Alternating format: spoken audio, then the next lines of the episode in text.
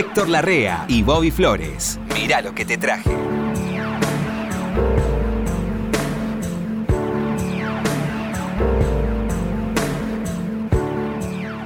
Flowers. Ay, Héctor. Vos sabés, Flowers, que me, Sí. me pasa una cosa especial. Me gusta mucho hacer este programa, vos lo sabés. Sí, sí. Pero digo, Qué lindo. venía hoy en el taxi pensando que el programa anterior lo habíamos hecho el día anterior. Te tiene todo fresco en la memoria. Ah, ah, lo, tiene, lo tiene en la cabeza. Te Sí, quedó dando sí, sí. Eso pasa cuando te gusta algo, ¿no? Y estás Claro. esperando volver de nuevo. Qué, qué- qué raro que nos pase esto a nosotros a esta altura, ¿no? A esta altura. mí, a Ud. Eh, bueno, Titor, ¿cómo anda, mi Bien, querido yo bien, bien, con ganas de meterme en la música. Hoy se ha peinado, hoy ha tenido una especial dedicación en el peinado, Especial dedicación. Tuvo un rato ahí. Sí, ese, sí, jopo sí. No es, no es- ese jopo no es normal. Más de 30 minutos me lleva a ordenarme el pelo. Me lo imagino en, el minuto 16, ¿no? Todavía le faltan 14 minutos y el 14 tipo sigue luchando con ese jopo. Bueno, ¿qué trajiste? ¿Y ¿Yo? Sí. ¿Me está preguntando en serio? ¿Quiere algo nuevo o algo viejo? Para empezar, lo que usted No quiera. sé, lo lo que- que usted quiera. Tengo algo muy nuevo. Que usted sabe, yo estoy mucho en una novedad. Un, un tuxido. ¿Sabe lo que es un tuxido? El, el smoking. El tuxido. Ah. En- en- se llama en inglés, se llama tuxido. Lo había visto smoking. muchas veces, pero no sabía de qué se trataba. Es, un, es el modelo de. un poco, Flores. Es el modelo Ve que de. con usted se aprenden cosas, ¿Vio? Flores. Así es, esta- estas bobadas se aprenden con gente como yo. El, el tuxido es un, este, un modelo de smoking que es el más habitual, que tiene la cola de pingüino, ¿vio? El, el que usaba Fred Astaire para bailar, digamos. Sí. Ese es el tuxido. ¿A dónde voy con esto del tuxido? Un día te voy a tener, me vas a tener que ilustrar por qué a todo el mundo le gusta Fred Astaire y a mí no. ¿No le gusta Fred Astaire? A mí me No gusta mucho Fred Astaire. No me gusta cuando se subía por las paredes. Y una ¿Te habilidad que sí, más vale, sí. Tiene un truco, desde luego. Sí, sí, pero lo hacía bien. Para la época no lo me hacía muy bien. gusta tanto exceso. Ah, Jane Kelly era lo suyo. No, tampoco. Jane Kelly, ¿no, eh, ¿no le gusta el que hace en la lluvia? A mí ese No, no, no, eso del cordón, no. No. No, no me gusta. ¿Qué, qué bailarín le gusta a usted? Eh, No, no, Más, viniendo para acá, no, me, no me gustaba el, el baile en Hollywood. Ese tipo Ah, de la baile. comedia. De esa época no, no me gusta, no. Muy sobrecargada de gestualidad, no, no me gusta. A mí me gustaban Pero a mí es una idea mía. Más No, bien claro. que no tengo razón porque le gustó No. a todo el planeta. A mí me- yo y eso está considerado como de oro, ¿no? Sí, yo lo veo a veces a veces le pongo otra música a la imagen. Pero entonces Es no, muy- no podés diagnosticar por qué no me gusta. No sabría decirle, Bueno, no, es, muy personal eso. Es muy A personal. mí me gustaban mucho los musicales que hacía, ¿cómo se llama? La colorada divina esa que hizo Había Gilda. tanta colorada linda. Gilda. Gilda no me acuerdo. Pero Eh, era popularísima. Sí, sabe, cómo, sabe cuál le digo. Eh. ¿Cómo bailaba esa mujer? Sí, Qué sí. estilo para bailar. Bueno, yo le voy a decir una cosa, no sé por qué, pero el Hollywood de la del, del- ese Hollywood de conformaciones eh, eh, mm, fotográficas extraordinarias Sí. no me atraía del todo. Lo veía Ah. muy muy artificial. Hollywood me gustaban muchas otras cosas. ¿A Ud le gusta el western? Sí, me gusta. Ah, a mí también. Vio, eso, eso es como universal también, El ¿eh? western, sí. Y tiene sus códigos el western. Tiene sus códigos y además, claro, y en esos códigos Sí. esconde a veces pensamientos. Y mucho, sí, No es para nada vacío. Los tipos que escribían eran muy inteligentes. Sí, mucho metamensaje, mucha cosa que... Mucho metamensaje. Mucha sí, cosa... Subyace mucho abajo de los diálogos del malo y el bueno, subyace mucho de una sociedad que estaba muy dividida. Claro, claro. También. Y los malos son malos y los buenos son buenos en el western. Yo creo que lo que me pasaba a mí con las comedias musicales de Hollywood Sí. era que estaban muy sobrecargadas de trucos. Bueno, sí, sí. Esas oh, mujeres, que- ese, esos, ese círculo de mujeres, todo con la cabeza junta, que Sí. giraban, no sé cómo, era todo truco. Es todo truco. Ahora pasa lo mismo a otro nivel. Ahora es todo, ya no sé bien qué es computadora, qué se hace con la computadora y qué hizo el tipo. Y lo que me vuelve loco son los canales de música, Sí. con los, esas cosas tan veloces que dura cada imagen un segundo. Videoclips son. Sí, sí, bueno, dura un este. un segundo cada imagen. Sí. Me vuelve loco. Y ya la gente habla cortito también. ¿También? No hay tiempo. Y sí, la gente habla en. en- en Estoy ciento- convencido, estoy viejo. claro, bueno. Bueno, ¿qué trajiste? Eh, Tuxedo es un, un dúo integrado por Mayer Hawthorne. Por Tuk y Sido. No, Mayer Hawthorne, a quien le he traído varias veces ya, Sí. con Bobby Caldwell, el solo, y Jake. Son dos. que se dedican a dos blancos con mucho groove que se dedican, sabe acá, a la música bailable, haciendo de eso algo serio. No diseñada para bailar en discotecas, sino una rítmica especial que hace que uno no pueda abstraerse de lo que está escuchando. ¿Me explico? Se explica. Es, muy, es una, una base rítmica muy marcada que inevitablemente uno se mete en la canción. Es muy difícil lograr eso. Es muy difícil. Eso lo lograban los Jackson 5. Eso lo lograba Stevie Wonder. ¿sí?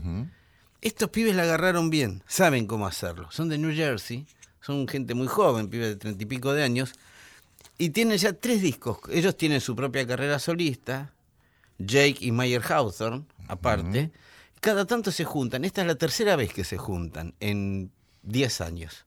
Este es el disco número 3 de ellos. Siempre los discos de Tuxedo son discos que uno, si está en la música, debe escuchar para saber dónde está yendo esa música que antes era lo que fue la música disco, después se convirtió en música New Wave, y, y- y hoy tienen toda esa mezcla estos muchachos. ¿Le interesa escuchar lo nuevo de. Tuxedo? Sí, sí. Este disco se llama Tuxedo 3, sí. obviamente, porque uno se llama 1, el 2 se llama 2 y este se llama 3. Tuxedo Way se llama esto, a la manera de Tuxedo. Y es como un poco el compendio de todo lo que es el primer tema del disco. Y es un compendio de todo lo que va a escuchar a lo largo de la placa. ¿Le interesa? Pero muchísimo. Vamos. Me-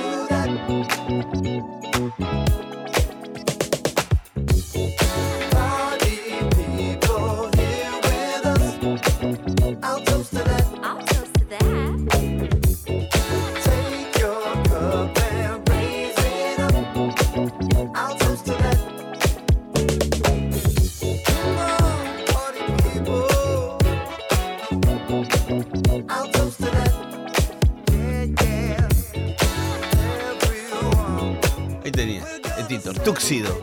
Muy bueno, ¿eh? ¿De Eh, dónde sacas eso? este fue apareciendo, usted sabe, usted, usted sabe cómo son las redes. Pero le quiero decir, yo los sigo a los Tuxedo porque me gustaron desde el primer disco. Cada tanto aparece un tema, uno. A los tres meses aparece otro y van viendo. Sí. Y así es como, bueno, han terminado el álbum, digamos, y es un, la verdad que es un prodigio de música divertida, si quiere. Divertida, pero seria, ¿eh? hecha muy Sí, seriamente. Sí, sí, sí. ¿Sí? Hay buen sonido. eh. Sí, sí, esto era Tuxedo. Flowers. Yes. Te traje un artista que a vos te gusta. Sí. Me gustan tantos. Waldo de los Ríos. Uh, qué lindo.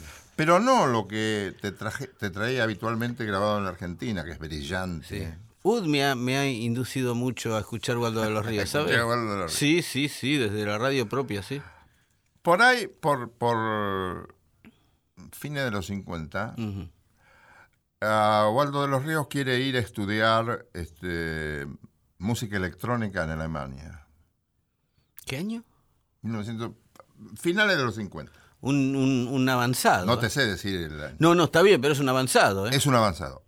Pero el Fondo Nacional de las Artes no se lo da, le niega la beca. Él gestiona la beca Sí. y el Fondo Nacional de las Artes no se lo da. Entonces, él dice, yo de alguna manera tengo Voy, que voy, llegar eh, y se va, quiere llegar a, Alemania yendo por España. No sé si lo hizo el curso Mm. o no, pero hizo en España una carrera francamente Ah, extraordinaria. así llega a España él, Así yendo a Alemania.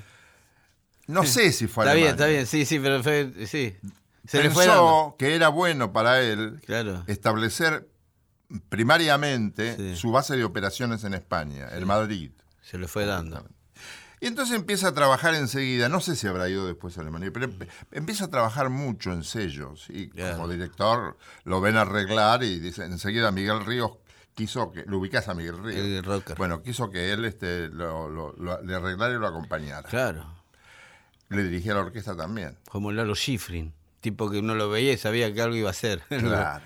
Entonces, ¿sabés qué le piden que arregle para Miguel Ríos? Himno a la alegría. Ah, Hace el arreglo de Himno a la Alegría y cuenta Luis Castiñeira de Dios que eso se vendió a reventar y entonces el sello le dijo, Waldo, haga un disco de clásicos, De póngale acompañamiento pop y haga un disco de clásicos. claro. Bueno, dice que él en- enseguida lo vio, dirigió orquestas que nunca antes hubiera podido dirigir, porque tenían que conseguir una sinfónica, Sí. el ritmo era diferente, pero la Sí. sinfónica tenía que tener los Claro. sonidos que los compositores indicaban. Claro, La melodía es igual y la rítmica es diferente. Y la rítmica es diferente. Claro. Que por ahí el ritmo sonaba por un lado y la melodía iba el- con sí. el ritmo original. Sí, sí, sí. ¿Me explico o no? Sí, sí, sí, claro, fue un Hay estilo. pum, pum, pum, pum, pum Sí, por sí. ahí. Se ponía pero la una melodía es la base- misma. Y la base rítmica no, no, no, no, no era muy altera, diferente. no altera No. lo que escribió el compositor. Eso es. Sí, sí, no influye. Entonces, dice que él nunca, el mismo Waldo ha dicho, yo nunca me había imaginado dirigir eso. Entonces empieza la gente, los puristas, de esto lo hablamos alguna imagino, vez, los puristas, dicen, no, que no, se puede hacer eso. Sacrilegio. Una de las cosas más brillantes y llegadoras y que mucha gente conoció gracias a Waldo Sí. fue la 40, Sí, sí. la Sinfonía 40. Porque Sí, claro, yo me acuerdo, me acuerdo, estaban todos pegados los temas. Y Waldo, en el medio del lío, dijo, creo que adapté la música clásica a la mentalidad del hombre de hoy. Y sí, es una lectura interesante. No hice otra cosa. El resultado ha sido, como se sabe, un gran éxito. Y agregó, no pretendo realizar una obra cultural, sino ofrecer un mensaje sano, simple. Yo estas declaraciones no las conocía, me las consiguió Marina, nuestro ángel guardián. Marina Bono.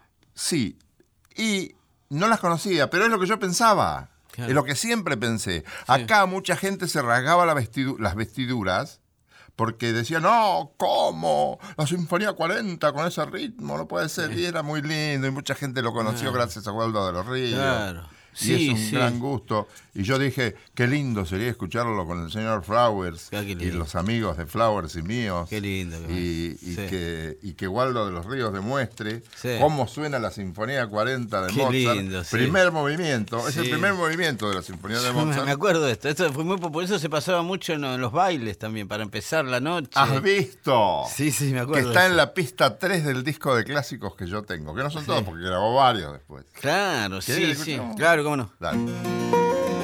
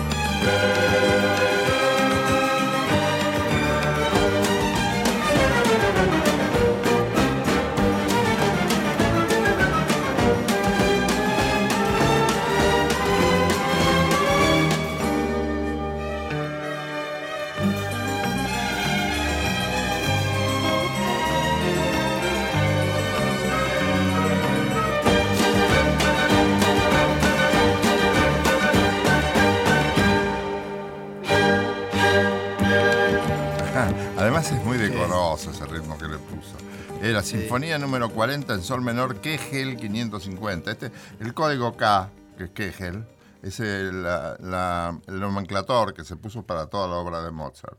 Ah, 550, no sabe cuántas eran. claro. Sinfonía número 40, una de las cosas más bellas que se han escrito en el planeta. Y yo creo que se ha popularizado en algún punto solo por esta versión. Pero ¿eh? no tengas ninguna duda. Se vendió en todo el mundo, ¿eh? Sí, sí. Porque estos ven- vendían en todo el mundo. ¿Sabe que me acuerdo de una publicidad que tenía esta. Sí, pero esto se vendió. Una publicidad de vajilla que tenía esta. Sí, que sí, se rompían sí. platos al ritmo de la música. sí, sí, sí, sí. Hasta ese punto ya llegaba a la, a la publicidad televisiva. Fíjate, si llega a la publicidad, es Beethoven. porque, es porque la gente lo toma con simpatía, si no, no lo ponen. Sí, no, si no, no lo usan. No, no. Bueno, eh, le digo, esto fue. eh, no quiero decirle una cosa por otra, así como. No, no lo diga. Esto fue en La Habana, en 1921.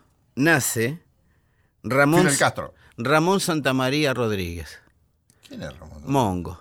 Mongo Santa María. Mongo Santamaría, que se murió en Miami en el 2003. De, de percusionista del montón, ¿sí? Del montón de cubanos que llegaban, en Que eran los- que eran todos buenos, pero eran un montón. Este enseguida sacó ventaja. ¿eh? A este enseguida lo agarró, ¿sabe quién lo agarró primero? Este Pérez Prado. Ah, bueno. Pérez Prado, claro, con el mambo. Después lo agarra Carl Jader, lo empiezan a agarrar músicos de, de primera línea. Hace su gran, su gran este, momento con Tito Puente. Tito Puente en la época de Oye, Pa- Oye cómo va y todo eso. Empezaste bien, nene. Y bueno, era Mongo Santa María también con las congas, ¿no? O sea, cualquiera se daba cuenta Pero que vos era. sabés que lo vi escribir a Tito Puente. Sí, Sí, qué lindo. Fuimos con un amigo, me dijo, "Pe- espera un cachito, un tipo de un sello argentino. Sí. que Estaba allá. Y dice, tengo que ir a ver a Tito Puente. Bueno, vamos. Y dice, me esperan un segundo, nos dice Tito Puente. Estoy terminando un arreglo. Qué Escribía lindo. sin instrumento. Con la Flores. oreja, con la oreja. Una maravilla. Tenía todos los sonidos en la cabeza. Sí. Perdone, Flores. No, no, Me no, no, dejé bueno, llevar por por favor. mi emoción. Bueno, entonces Mongo empieza en los 60, trabaja con, lo deja Tito Puente, se va con Willy Bobo, lo contrata Elis Regina en la época de la bossa nova en Nueva York, ¿sí? Venían Jobim, Gilberto y aparece un montón de brasileros atrás golpeando las puertas acá ¿Qué te también. parece? ¿Qué te parece? Y termina, digamos, su carrera antes de ser solista con Dizzy Gillespie. Ah, bueno. Y de ahí se larga solista. Le dijeron, ya está, hacela vos porque vos te, te sobra cuero. ¿Quiere escuchar algo que a mí me, me- a mí me encanta? Usted ya sabe, Mongo Santa María es uno de esos sonidos que me, me seduce desde que empieza hasta que termina. ¿Quiere escuchar, por ejemplo, este sofrito? ¿Sabe qué es el sofrito? No. Es lo que. El. Lo que acá es el guiso. No, no, es lo que en Brasil es la feijoada. Acá es el guiso. Ah. Para los latinos. guata. para los latinos que vivían en Estados Unidos, un poco marginados hasta ese momento, era eh, lo que sobraba de todos lados lo ponían en una olla y lo hervían un rato, total, Sí. gusto algo iba a agarrar. ¿Vio? Gusto algo iba a agarrar. Eso es un sofrito. Eh, esta canción es, Es un una poco cosa esa. con gusto a algo. Sí, pero como sí, como notas, bueno, sí, la feijoada es eso. Bien, nunca- Bueno, eh, ¿quiere escuchar a Mongo Sí, Santa sí, María? sí, sí. Sofrito, vamos.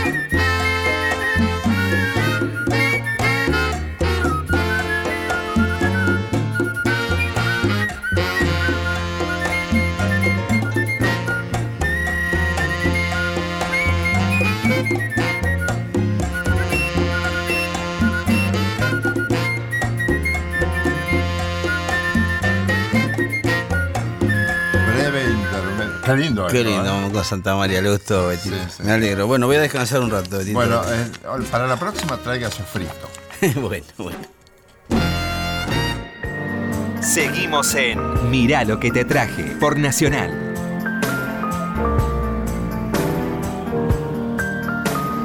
¿Cómo va, jefe? Acá estoy, Tito, esperando ansiosamente qué tiene ahí abajo de la manga. ¿Cómo se espera la música? eh? Sí, la verdad, si no fuera por la música, no nosotros fuera dos, por la música. Qué difícil se nos hubiera hecho vivir, ¿no? Eh, imagínese. Sí, me imagino. Mire, hay un romance que data de principios Ah. del siglo XX Sí, sí. entre el tango y París. Bueno, París se enamora de mucha música. ¿eh? Es cierto, París tiene una debilidad especial por la es música. cierto, es cierto, es cierto. El jazz se desarrolló mucho en París. El jazz se desarrolló mucho en París, la música andina se desarrolló mucho en París. La música disco se desarrolló mucho en París. Sí, señor, sí, señor. Era Sí. muy, ¿sabe que era muy popular Mercedes Sosa? eh, Y Atahualpa. Atahualpa, desde luego. Sí, Eh, Anécdotas de eso me cuenta Jairo, porque los reunía en su casa. claro. Y tiene cosas muy graciosas. Yo tengo una foto, una de las fotos que más atesoro es una que tengo con Ud y con el Tata Cedrón. Ah, sí. Claro, un día que lo tenía acá Ud.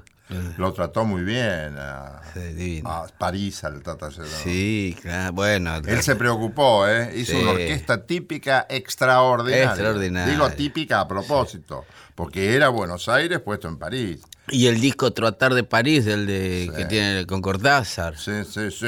sí. ¿Cómo no lo iban a querer en París? Sí. Bueno, ¿sabe quién fue uno de los primeros que bailaron el tango allí? Ricardo Guiraldes. No. Sí, que era muy joven. Guira- Guiraldes des- desafortunadamente murió después muy joven. Y eh, cuarenta y pico de años tenía Mm. cuando murió. Y, pero ya de veinte y pico iba. eh, Toda la gente ¿Ya había escrito él? No sé. Toda la gente pudiente Mm. iba, a, iba a París. Era- había gente que tenía tanto dinero que, como se sabe, te- tenía la vaca atada. Tener la vaca atada era llevar la vaca en el barco para tener la leche fresca. Eso es tener, nunca entendí Eso es cómo era de la vaca atada. Ah, la mira. Quiere, quiere decir que tiene todos los problemas económicos solucionados, Sí, yo como vos. tengo la vaca atada. Tenés la vaca atada. Arriba mío. Tenés las vacas atadas. Tengo las vacas atadas encima mío. Bueno, entonces, a partir de allí, él, él interesó a, a su círculo Sí. de amigos acerca de lo bueno que era bailar. Tango. Llamaba mucho la atención ver bailar el tango, era una cosa muy sensual. Era nuevo. Entonces, amigos franceses y de otras nacionalidades, argentinos por supuesto, iban a bailar tango. Aún no, y pasa eso. Eso pasa uno. Hoy, es, hoy ya es en, en Sí, sí. Desde entonces empezaron a ir orquestas. Después viene el fenómeno Gardel para el 20 y Sí, pico. ese fue, ese fue arrasador. eh. Claro, porque ahí Gardel empieza a gestionar el tema cine. No crea que eso se improvisó. Eso No. Ya venía, venía, venía. Él había intentado también hacer cine en Italia y se fue a dar una vuelta por Italia con un acompañante argentino que no me acuerdo ahora quién era. Y él Eran decía- viajes que llevaban años esos, ¿no? Era mucho no tiempo. tanto, no, no, no, algunos meses de, de solo un año. ok, sí. sí, sí. Y después venía, siempre volvía acá porque acá tenía que grabar. Claro. Cuando estaba en París lo hacían grabar en París, cuando estaba en Barcelona lo hacían grabar en Barcelona, porque si no, eh, em, Corsini vendía mucho. Ah, Él tenía que- Corsini era un gran vendedor de discos. Era como la contra. Claro, sí, la contra de, de lo artístico. Del porque artístico, sí, sí, eran- obvio. Eran muy allegados, muy amigos y dos excelentes personas ambos. ¿no? Bueno, en Nueva York trabajó mucho también Carlos Gardel, ¿no? Sí, sí, Gardel, Gardel empezó, antes de, la- de las películas en Nueva York, trabajó en la, en la radio. Claro. Como es la CBS. Sí, sí, sí. eh, en la CBS. Ahí eh, cantó tangos que acá grabó con guitarras, ya los cantó con orquesta. Qué lástima que no. ¿No está eso? No, no, no tenemos esa versión. Pero. Bueno, pero Gardel vamos a encararlo otro día con la dedicación que se merece. Hoy seguimos con esto del tango. Allí arregla para filmar para la Paramount. Mm. Este, hace las primeras películas en Janville. y, pero el tango sigue, sigue su marcha, sigue su marcha. Nunca dejó París, van orquestas muy importantes, hay cabaret muy importantes, el famoso garrón. Este, no me pregunté qué quiere decir. No, no sé. El garrón. No sé si es un término, un vocablo francés o un vocablo argentino. Y allí, se- de allí se proyecta todo lo que vino después. Y hay una señorita cantora argentina que se llama Denise Chiamarella, Sí. que fue, yo, yo te hablé de ella Sí, sí, vez, la trajo una vez. eh, que pasó otra cosa, que también era muy original, a la altura de lo que vamos a pasar hoy. Entonces, hace ella el Llamarela Tango. Ella es descendiente de Rodolfo Llamarela, Mm. un gran compositor argentino. Llamarela Tango se llama la agrupación. Se llama la agrupación. Son chicas. Son chicas, son señoritas, una es de Japón, otra es chilena, Es otra una orquesta de señoritas. china, sí. Una orquesta de señoritas que no se llama, no se llama orquesta No, de no, está, pero está muy bien. El disco se llama eh, Llamarela Tango, Tangos Argentinos. Sí, lo conozco. Y hay una, una canción, Que canta en francés y en castellano. sí, Sí. una canción que se llama Mimi Bohème, Ajá. que Mimi Bohème le pusieron allá.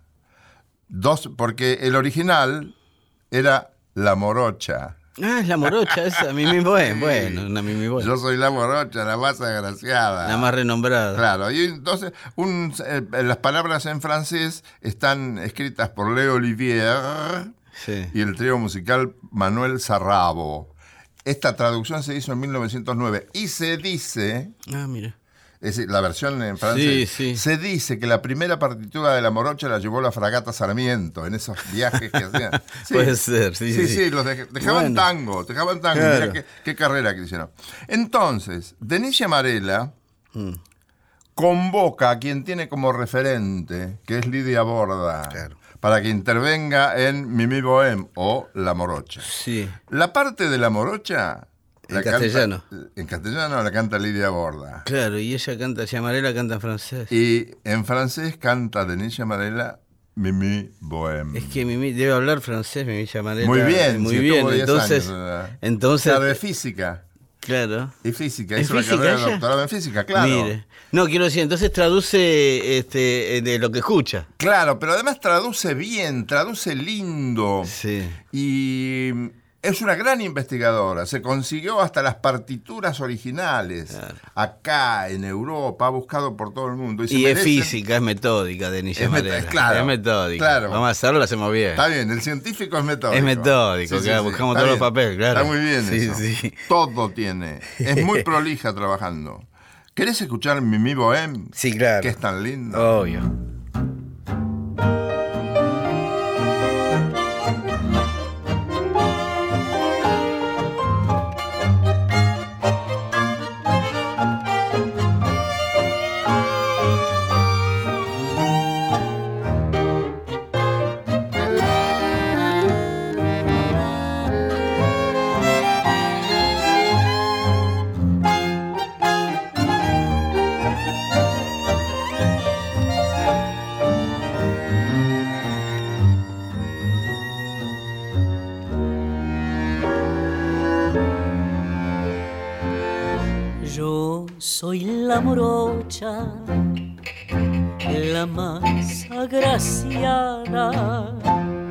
La más renombrada de la población.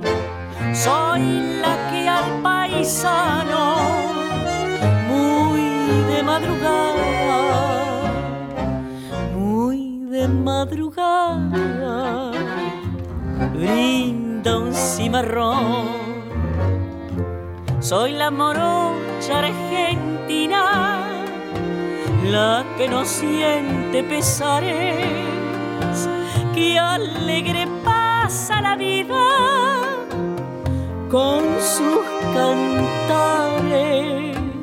Soy la gentil compañera del noble gaucho porteño, la que conserva el cariño Oh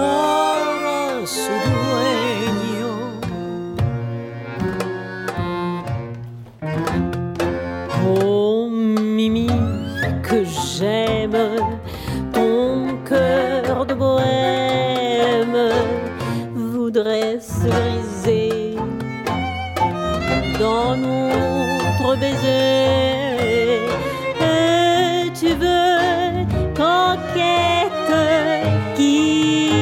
Ma chambrette, quitte ma chambrette, ma Mimi bohème. Mimi, quand tu t'en iras, je ne te retiendrai pas. On ne peut garder en cage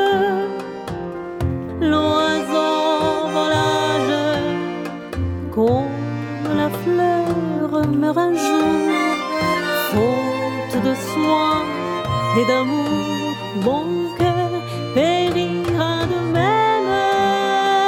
Mimi bohème.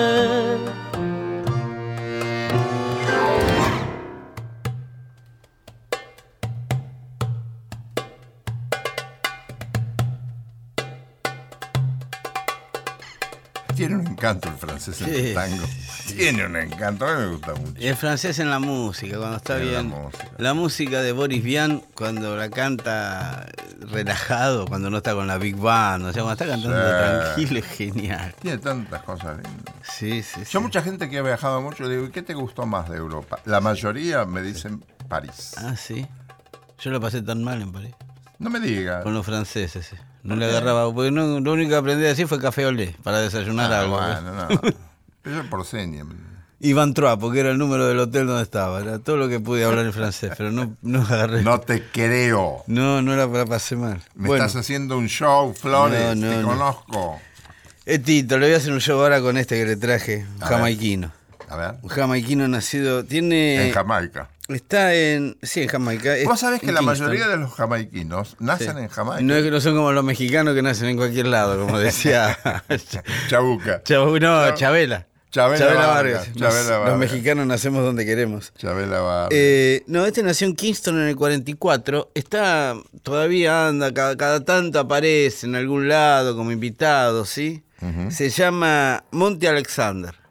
Monty Alexander no es muy famoso, pero le voy a decir, mire, la- le, le digo el, el currículum si quiere, ¿sí?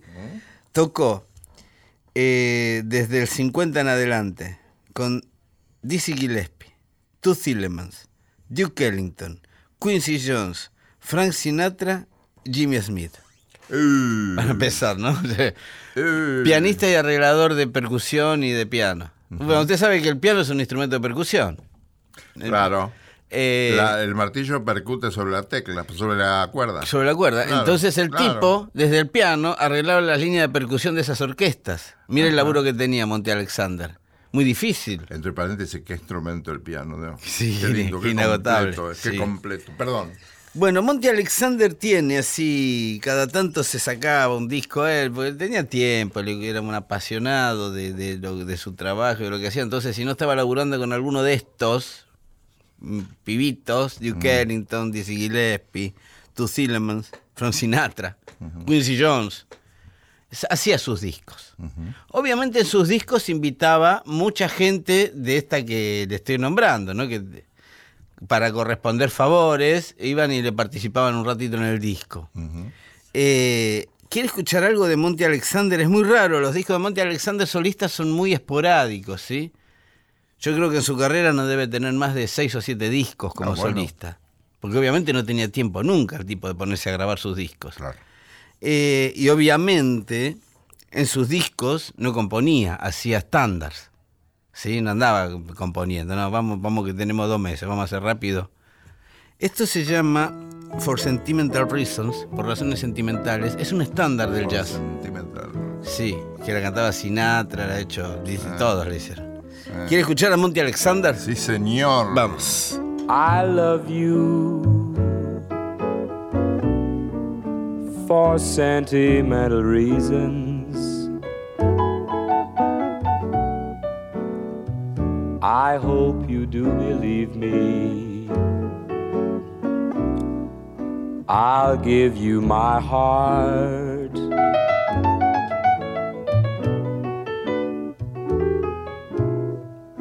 I love you and you alone were meant for me. Please give your loving heart to me and say we'll never part.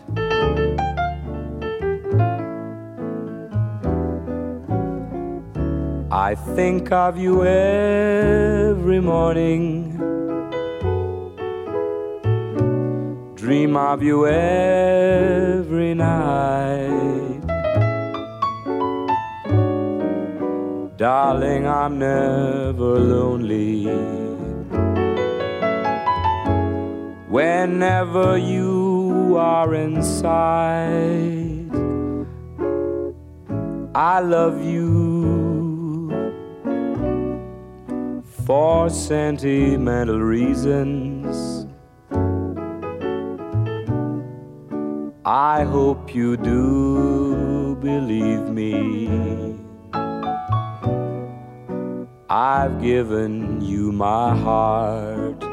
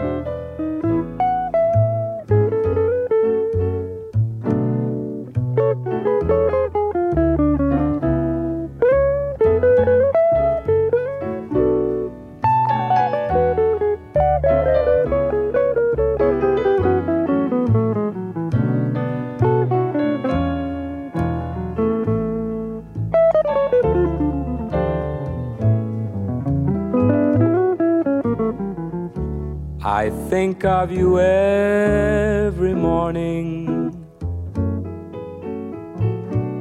Dream of you every night. Darling, I'm never lonely. Whenever you are inside, I love you. For sentimental reason. I hope you do believe me.